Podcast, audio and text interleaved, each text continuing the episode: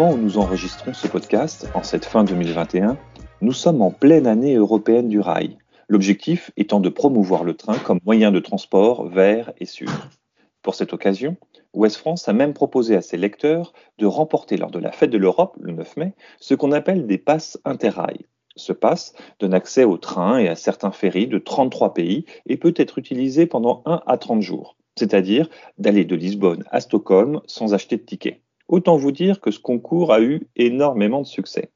Ouest France a aussi voulu faire découvrir ce pass Interrail car il permet de rendre l'Europe concrète et de rappeler que le projet européen est avant tout un projet de rencontre entre humains, de liens qui se font, de découverte de ce qui nous différencie ou nous rassemble par-delà les frontières nationales.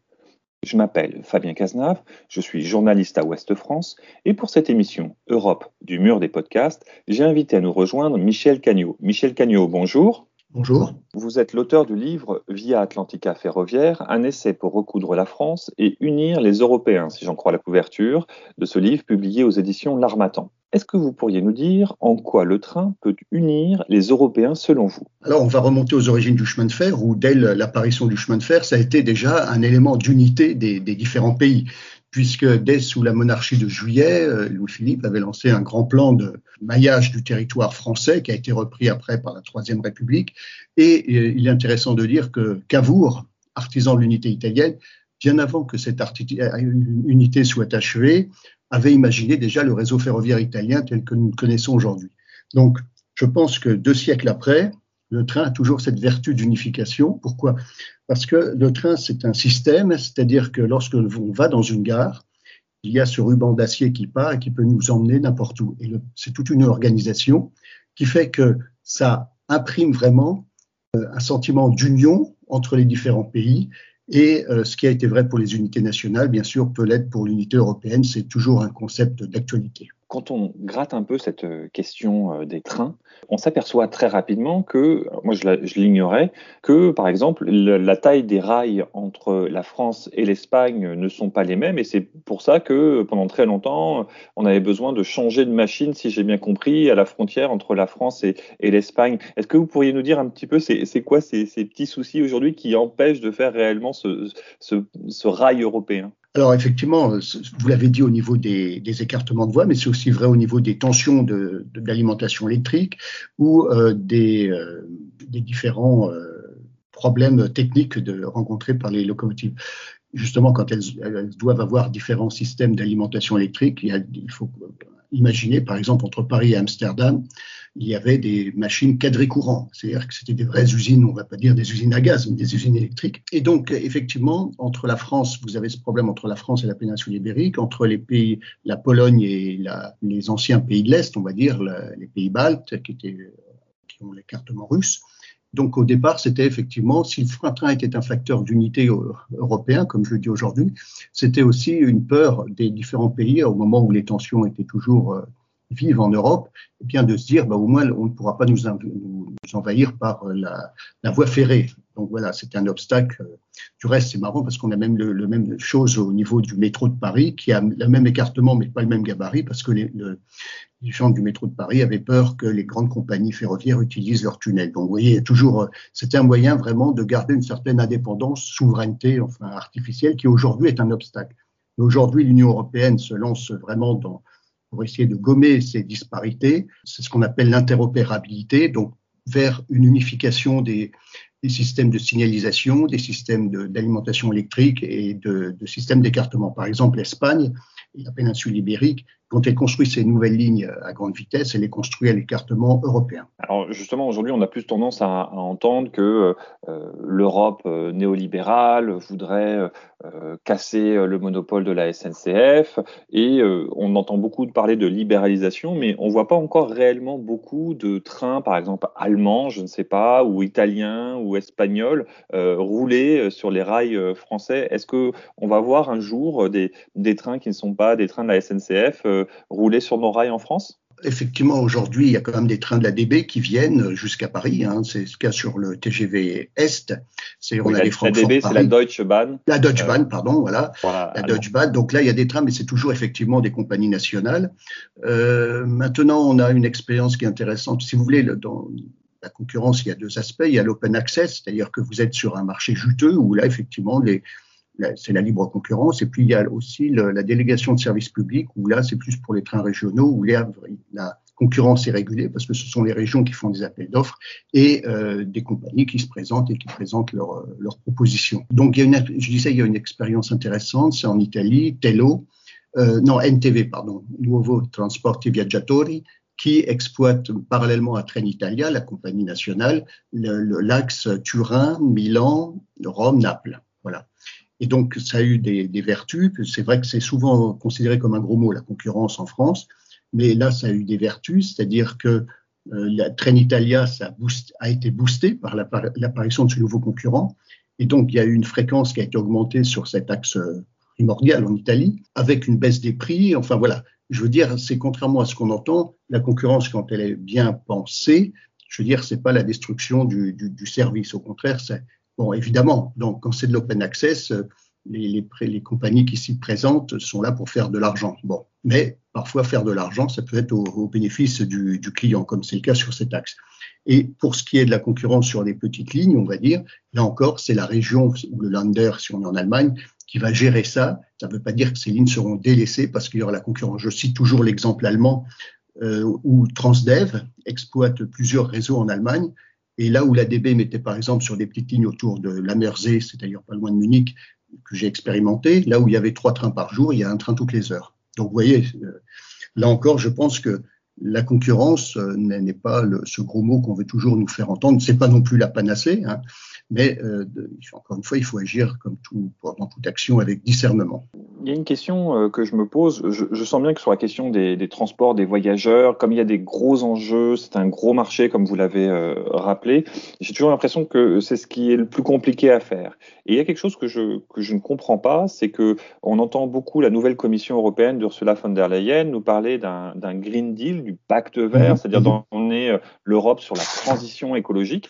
Est-ce que la question du fret, c'est-à-dire le transport des marchandises, ne pourrait pas être un grand projet européen euh, qui permette justement d'éviter qu'on ait tous ces camions sur les routes euh, qui transportent, euh, qui font énormément de, gaz, etc. Euh, voilà, et qu'on pourrait finalement avoir un projet européen de fret européen et permettre d'avoir justement une livraison de marchandises beaucoup plus importante, beaucoup plus intense. Est-ce que ça c'est quelque chose de complètement fou de ma part d'imaginer ça Est-ce que c'est facile à mettre en place ou est-ce que justement il y a des choses qui commencent à se faire? Non, alors je dirais que l'Union européenne est très favorable au développement du ferroviaire, que ce soit pour les passagers ou pour le fret. Mais comme vous parlez du fret, on va effectivement parler du fret. Euh, en 2011, il y a eu un livre blanc dont les objectifs, euh, notamment que le trafic de fret devait augmenter de 50% d'ici à 2030 et de 20 euh, et, doubler d'ici à 2050 euh, a été repris. Hein. Donc, ce livre blanc de 2011 avait ses objectifs qui ont été repris en décembre 2020 dans la stratégie de mobilité durable et intelligente, hein, c'est-à-dire mettre les transports européens euh, sur la, voie de l'avenir. Donc, l'Union européenne est très engagée là-dedans. Euh, et sur le fret, on va dire qu'aujourd'hui, la part du fret n'a cessé de baisser, puisqu'au niveau de l'Union européenne, elle, est de 18, euh, elle était de 18,3% en 2011 et elle est seulement en 2018 à 17,9% sachant que là-dedans, comme la France est le mauvais élève, puisque la France avait, est aujourd'hui à 9%, vous voyez, 9%, alors que par exemple, le, dans le cadre du Grenelle de l'environnement, qui avait eu lieu en 2007, on prévoyait pour 2022 une part modale pour le fret ferroviaire de 25%. Donc vous voyez, en France, donc encore une fois, l'Union européenne insiste, mais encore une fois, la, la, balle est dans le camp des, des, des États membres, parce que je rappelle que malheureusement, c'est une compétence, le transport est une compétence partagée que l'Union européenne peut avoir des, euh, objectifs, mais encore une fois, il faut que les, États membres puissent les relayer. Et puis, il faut dire aussi que euh, au niveau des institutions européennes, pendant très longtemps, on avait peur des grands projets qui n'aboutissent pas et qui seraient utilisés euh, contre l'Europe, euh, contre la construction européenne. Donc, on a toujours euh, dans les couloirs de Bruxelles la peur d'avoir un pont qui commence à se construire et qui ne se termine pas, qui serait un, symbole désastreux, euh, désastreux. Donc, c'est aussi pour ça que des fois, l'Union au niveau européen, au niveau de la, Commission notamment, on a un peu de mal à, à lancer un peu tout ça aussi. dans votre livre, Via Atlantica Ferroviaire, vous proposez justement de, lancer des projets en France qui permettraient de, relier plusieurs régions françaises à d'autres pays européens. Est-ce que vous pourriez nous, en dire un petit peu plus, s'il vous plaît? Alors, tout à fait. L'Union européenne a défendu neuf corridors neuf corridors euh, dont la France est concernée bah, principalement par trois, le corridor euh, atlantique et le corridor euh, méditerranéen. Alors ce corridor méditerranéen, il est assez curieux puisqu'il part de Budapest, il passe par Ljubljana, euh, Trieste, enfin pas Trieste, mais Milan, et, et, après il intègre ce fameux Lyon-Turin, donc Turin-Lyon et au lieu de continuer, ce qui, on va dire, vers l'Atlantique pour vraiment structurer, faire euh, bénéficier le continent européen d'une véritable transversale Est-Ouest, il, il, fait un angle de 90 degrés pour aller vers la Méditerranée. Donc nous disons qu'aujourd'hui, le Lyon-Turin, c'est un, cul-de-sac sur un axe Est-Ouest européen inachevé, puisque cet axe a vocation à continuer vers la façade atlantique, c'est-à-dire de, Lyon à aller en passant par Limoges, par exemple, de se raccorder sur la ligne qui fait euh, Paris-Bordeaux et de là avoir une branche sur la Bretagne allant jusqu'à Brest et euh, sur Bordeaux en utilisant le, Bordeaux euh, TGV Océane, hein, Paris-Bordeaux, d'aller sur l'Espagne, la péninsule ibérique, c'est-à-dire de couvrir toute la façade, de relier toute la façade européenne de, Brest à, Lisbonne, à Lyon, sans passer par Paris. Donc voilà ce grand projet ferroviaire. Nous avons fait même des, des, colloques à Bruxelles pour sensibiliser avec les Italiens, les Espagnols, et euh, en disant bien que c'était la possibilité de, de, de, structurer un grand triangle Milan, Brest, Bilbao.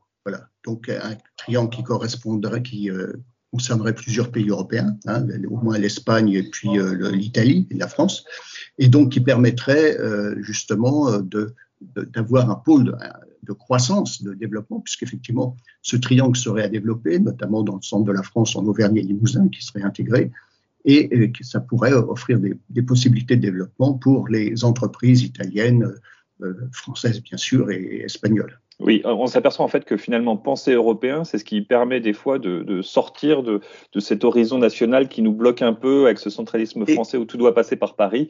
Euh, finalement, ça nous permettrait de, remettre les choses dans une autre perspective. Exactement, surtout qu'un des arguments des, détracteurs de ce projet, c'est de dire mais euh, vous voulez traverser des déserts, l'Auvergne, le Limousin. Oui, mais justement, ces déserts vont pouvoir être reliés et euh, dynamisés grâce à leur positionnement sur un axe européen. Vous voyez, par exemple, on a la chance d'avoir une démographie, en France qui est assez euh, dynamique, puisqu'on attend 6 à 7 millions de Français d'ici les 10-15 prochaines années. Eh bien, ces, gens-là pourraient être euh, intégrés, enfin installés et s'installer dans ce triangle, dans cette partie un peu déserte. Et on l'a vu à l'occasion du Covid, que euh, justement il y avait ce désir de, de, gens d'aller vivre plus dans des villes moyennes pour un peu euh, échapper aux grandes concentrations, euh, notamment la concentration parisienne. Et en plus, ce type de projet permettrait d'éviter de devoir monter à la capitale pour prendre un avion, pour ensuite aller dans une autre, dans une autre ville européenne. Là, on pourrait y aller directement grâce au train.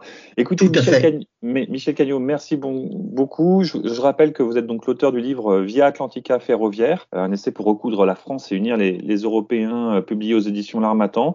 Je le dis à nos, à nos auditeurs, euh, écoutez, c'est un livre de, de, 260 pages qui se lit vite. Euh, on apprend plein de petites choses, notamment sur comment ça se passe les concertations dont on entend tant parler, où vous faites une approche critique, constructive certes, mais critique quand même. donc voilà, donc moi j'ai beaucoup appris grâce à votre livre. Je recommande à, vos, à nos auditeurs de, de, de se le procurer. Donc c'est Via Atlantica Ferroviaire de Michel Cagnot aux éditions L'Armatan. Et puis j'espère que bah, ça vous aura donné envie de, réfléchir euh, sur l'intérêt du train pour l'Europe. Et euh, peut-être que vous aussi, euh, vous aurez envie de, nous faire partager sur les réseaux sociaux votre vision de ce que devrait être l'Europe du train. Je vous remercie. Michel Cagnot, au revoir et à bientôt. Merci, merci, au revoir.